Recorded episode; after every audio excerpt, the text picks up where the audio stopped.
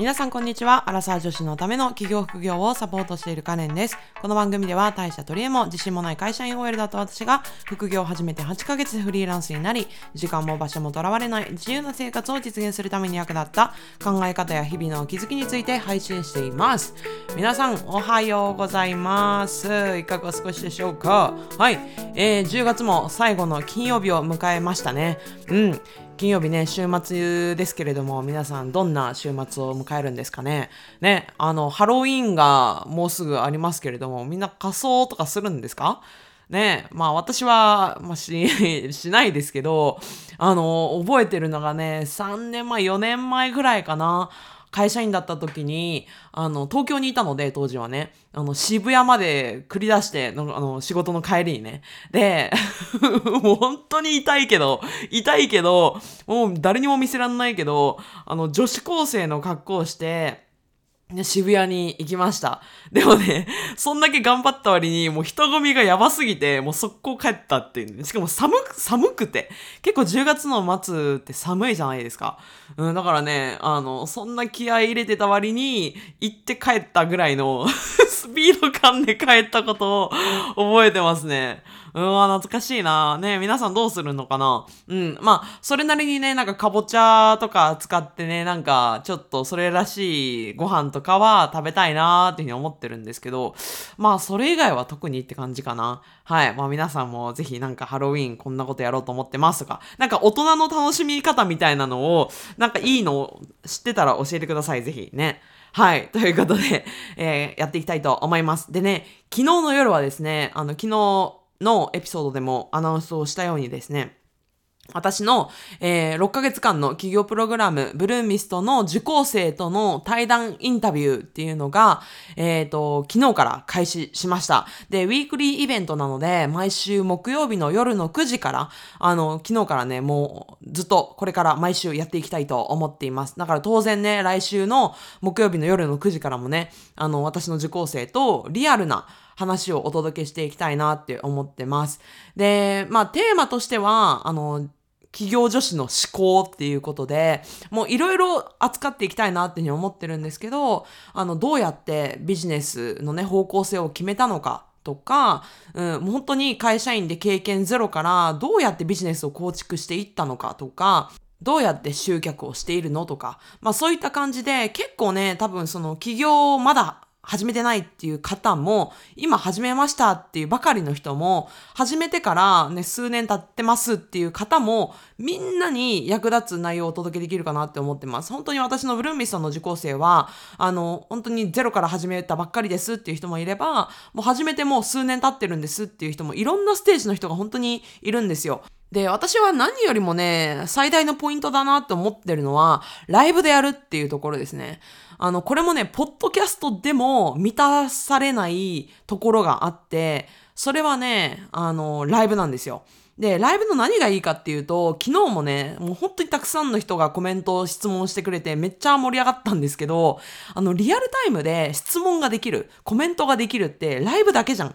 で、これの価値ってすごいあるなっていうふうに思ってて、で、昨日も実際ね、あの、私の、まあ、ブルーミスに全くゼロから入って、で、今もすごい成果を出し続けている、まあ、集客デザイナーの千尋さんと対談をしたんですけれども、その千尋さんにね、あの、直接質問ってもういくつかあったんですよ。例えば、千尋さんは、今まさに本当に会社員フルタイムでやりながら、えっ、と、私のところで副業を全くゼロから構築しているっていうような状況で、時間って結構やっぱり限られてくるじゃないですか。で、そんな中で、まあ、どうやって時間管理してるんですか？みたいな質問にも、千尋さんもね、丁寧に答えてくれたし、うん、でもこういうのってさ、例えば、ポッドキャストとかでも、私、インタビューのね、回とかも、あのーお届けするけれども、その時にさ、いや、でもどうしたんだろう、あの時とかって思う時とかありません？で、そういう時にも、あの、ライブだと、その場で気になったことをそこで聞ける？うん、で、リアルタイムに、あなたの質問に答えてくれるっていうのの価値って結構高いと思うんですよね。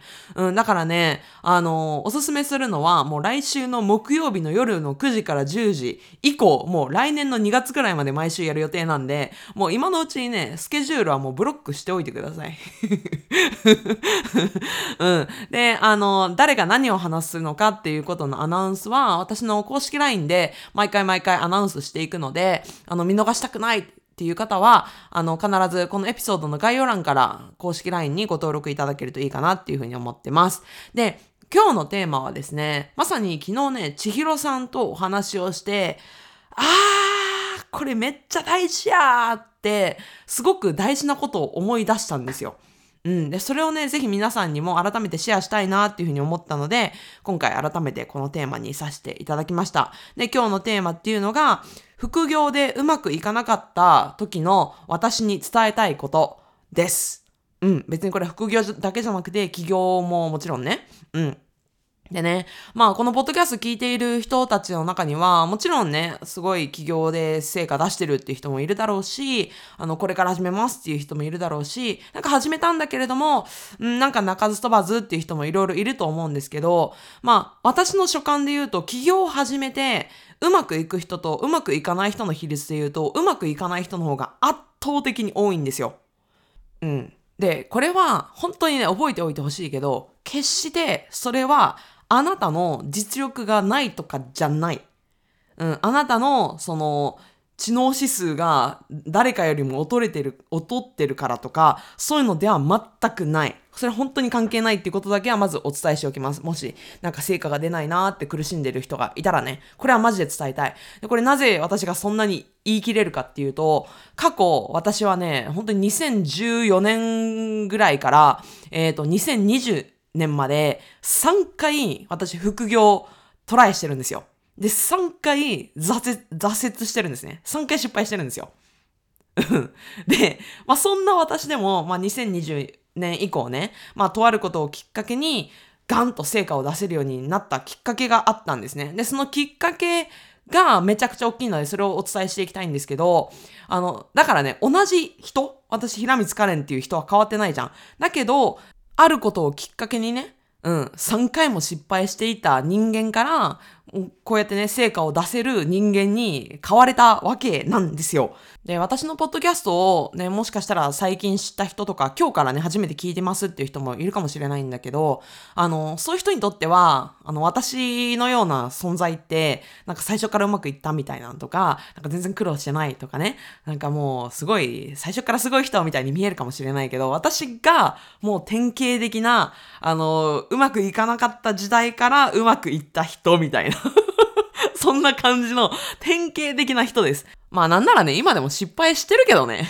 正直言って。うん、この間ね、あの、インスタグラムで、あの、リール作ったんですけど、それがもう全然再生回数伸びなくって、あ、なんでやろうな、みたいな。これあんまり伸びんやろ、みたいに思ってたやつが意外に伸びたりとかして、もうわけわかんないですよね。まあそんな感じでね、まあ私も順風満帆でもないです、今でも。うん、全然あの、細かい失敗とかだったらもう全然たくさんしてます。でも大きな視点でいけばね、私はもう本当にあの20名のあの大好きなクライアントにも恵まれて、半年間の企業プログラムっていうのもローンチしてもう1年以上が経って、あの、まあ、個人的にはもう本当にすごく幸せだなって思える、心から思える生活を送れているので、まあ、個人的に、まあ、成功の定義なんで人それぞれじゃないですか。で、まあ、個人的にはね、平光可憐的にはもうすごく今幸せな人生を送れているので、うん、まあ、その立場から、あの、ちょっとお伝えできればなっていうふうに思っています。で、参考までに私がね、どういうことを今までにトライしてきたかっていうところをちょっとご紹介しようかなって思うんですけど、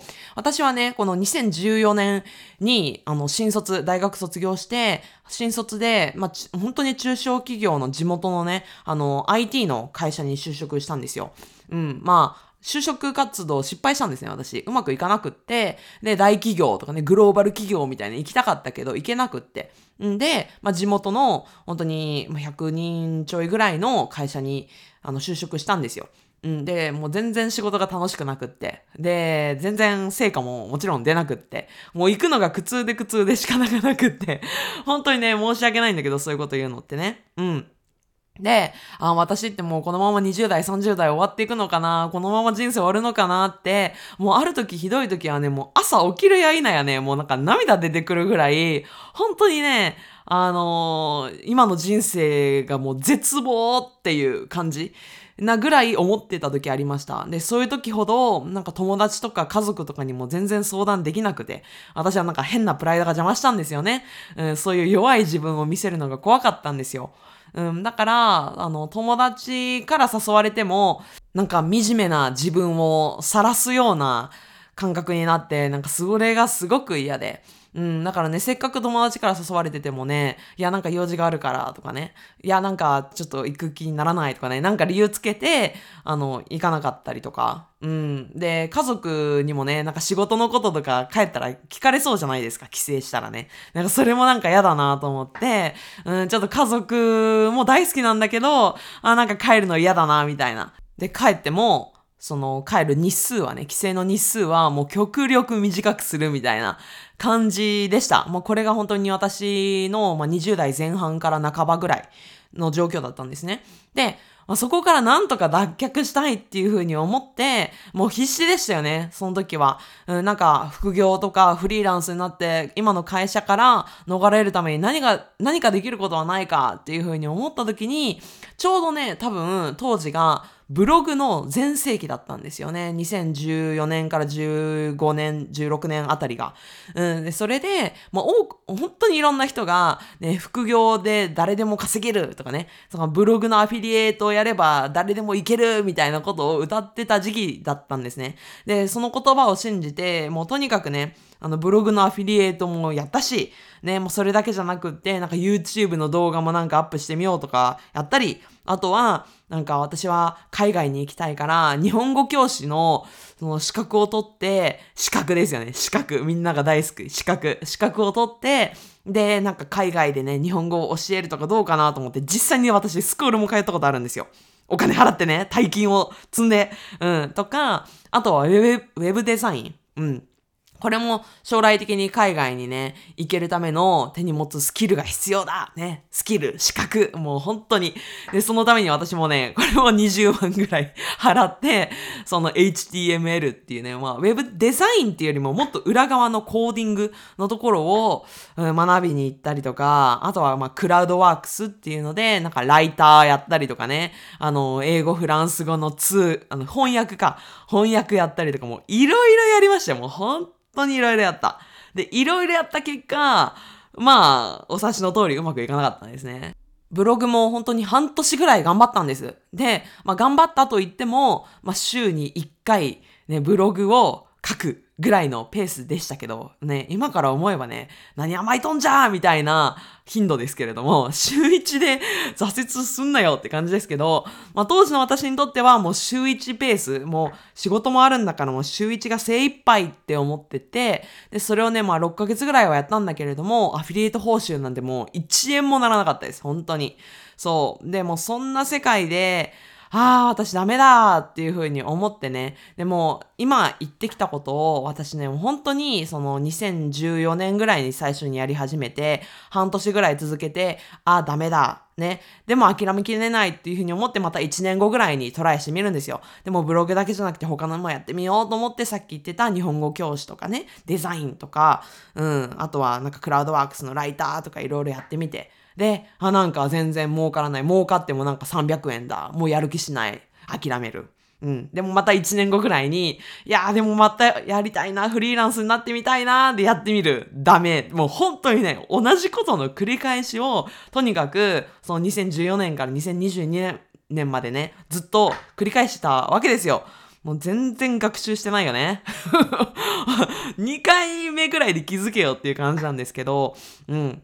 まあ私はね、まあそんなに賢い人ではないので気づけなかったんですね。で、はぁと思って、で、まあ、会社員もね、私、えっ、ー、と、2018年ぐらいに転職をしてから、もうその転職先の、まあこれは前職になるんですけど、会社はすっ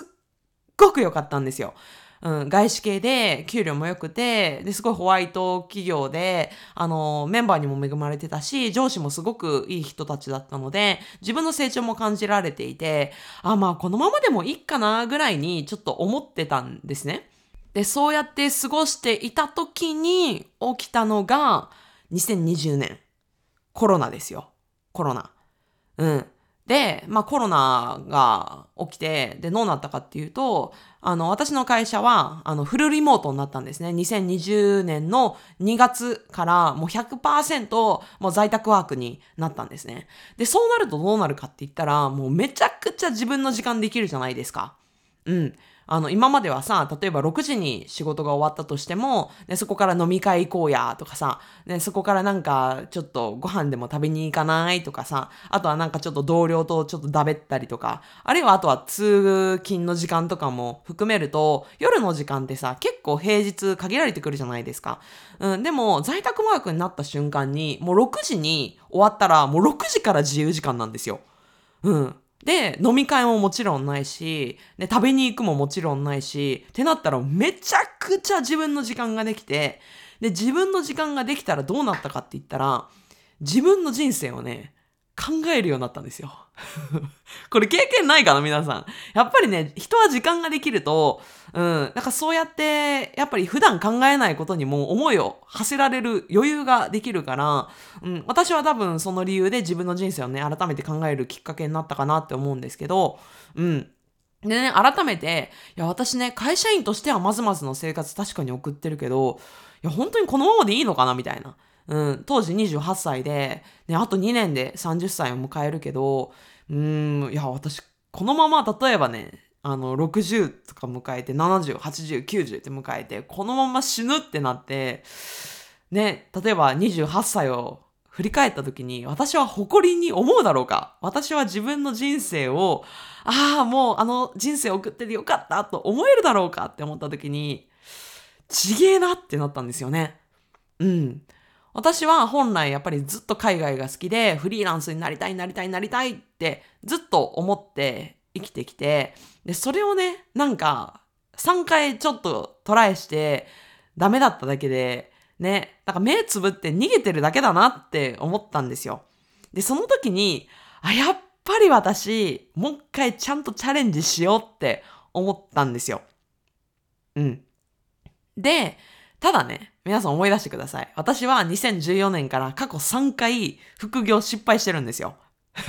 でさ、4度目の正直だって言ってさ、また同じことしてたらもう本当に正真正銘バカだよね。うん。だから、いや、同じやり方じゃ絶対うまくいかないよなっていうのは、なんとなくね、まあ、おバカなカレンでも思ってたわけですね。で、その時にですよ、もう運命的な出会いがあって、で、それがですね、まあ私、まあもともとポッドキャストを聞くのがずっと好きで、ポッドキャスト聞いてたんですね。で、なんか多分スーパーで買い物してる時かなんかだったと思うんですけど、私がずっと好きで聞いてた、とあるポッドキャスターの人が、フリーランス養成講座を始めますって募集をしてたんですよ。うん。で、これだって思ったんですね。うん、要するに何かっていうと、私が足りていなかったのって、なんか新しい資格とか、新しいスキルなんじゃなくって、ビジネスを学ぶことなんだ。マーケティングを知らないことがいけなかったんだって、そこで初めて気づいたんですよ。うん。だって、いくらデザインのスキルがあっても、いくら料理のスキルがあったとしても、自分がこれだけすごいんですよ。自分はこれだけできるんですよ。自分はあなたにこれだけの価値が提供できるんですよっていうことを伝えることができなければ仕事にならないじゃないですか。うん。で、それを伝えることっていうのはイコールマーケティングなんですよ。で、私は、その必死でね、日本語教師とかね、なんかデザインとか資格とかスキルとかっていう学ぶことに必死になってたけど、問題はそこじゃなくって、ビジネスを学ぶことだったんですね。私が足りてなかったのは。でそこに、あ、そうかっていうふうに思って、でね、まあフリーランス養成講座そこにもう、でもう清水の舞台を飛び降りる気持ちで、高額投資をして入りました。で、初めて企業コーチ、ビジネスコーチっていう存在を知って、まあ当時ね、私がファンだった、そのポッドキャストの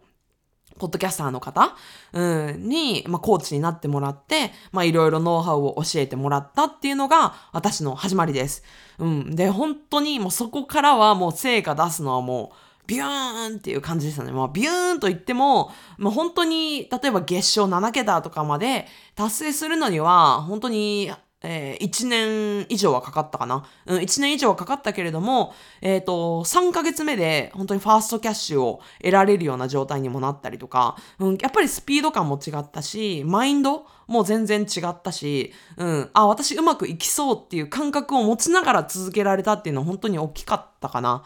うん。で、これはね、あの、冒頭でもお話をした、あの、デザイナーの千尋さん、私のブルーミストの受講生の千尋さんも、同じことを言ってたんですよ。まさに私のポッドキャストに去年の12月に出会って、で、そこで私同じ話してるんですね、実は。うん。あの、私が足りてなかったのは、マーケティング力だった。うん。で、そこを知ってからうまくいくようになったっていう話をして、で、千尋さんも私のプログラムに興味を持つようになって、で、もうすぐに入ってくださって、で、千尋さんも過去に何回も、あの、失敗してるんですよ。で、私のところでマーケティングを学んだら、もうあっという間に成果を出せるようになった。でも本当にね、過去の私と同じ、あの、経緯を辿ってるんですよね。うん、だから、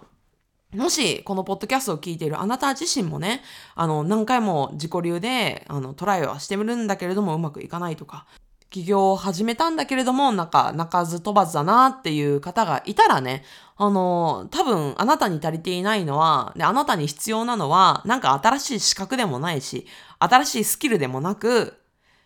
ビジネス、もうマーケティング力なんですよ。本当に。んで、あの、本当にね、新しい資格とか本当に必要ないから。必要ない。で、あなたがこれまでその経験してきたこととか、あなたの強みをすでに求めている人っていうのは必ずいるんです。必ずいる。これも言い切れる。そう。で、それに新たなスキルとか資格とか本当に必要ない。で、そのあなたがすでに持っている経験とか知識とか強みっていうのと、マーケティングを重ねれば、必ずいけるようになるから。もうこれ本当に私のブルーミスのメンバー見てても思う。そう、だからね、あの、それを信じて欲しいなっていうふうに思います。で、もし、まあ、この話を聞いて、まあ、私のプログラムに興味を持ったっていう方がいたらね、実は、まあ、年末に、あと1回だけ、私のブルーミストの企業塾のね、あの、メンバーを募集しようかなっていうふうに思ってます。ただ、えっ、ー、と、結構定員ギリギリなので、かなり人数は絞ります。で、これもね、後にしよう、後にしようって思ってると、あの、定員オーバーにすぐなっちゃうかもしれないので、えっ、ー、と、募集をかけるときは、あの、公式 LINE が一番早く私募集かけるので、あの、まだね、登録しないっていう方は今のうちにこのエピソードの概要欄にリンク貼っておきますので、公式 LINE にご登録をお済ませください。でね、本当に、あの、インスタグラムとか、あの、他の媒体ではもう全然、あの、募集をかけるつもりはなくって、うん、本当に LINE 公式だけで限定的にあの少人数だけ募集をしようかなっていうふうに思ってるので、うん、ちょっとでも興味湧いたっていう方は是非お願いします。はい、ということで今回はこの辺にしたいと思います。また次のエピソードでお会いしましょう。さよなら。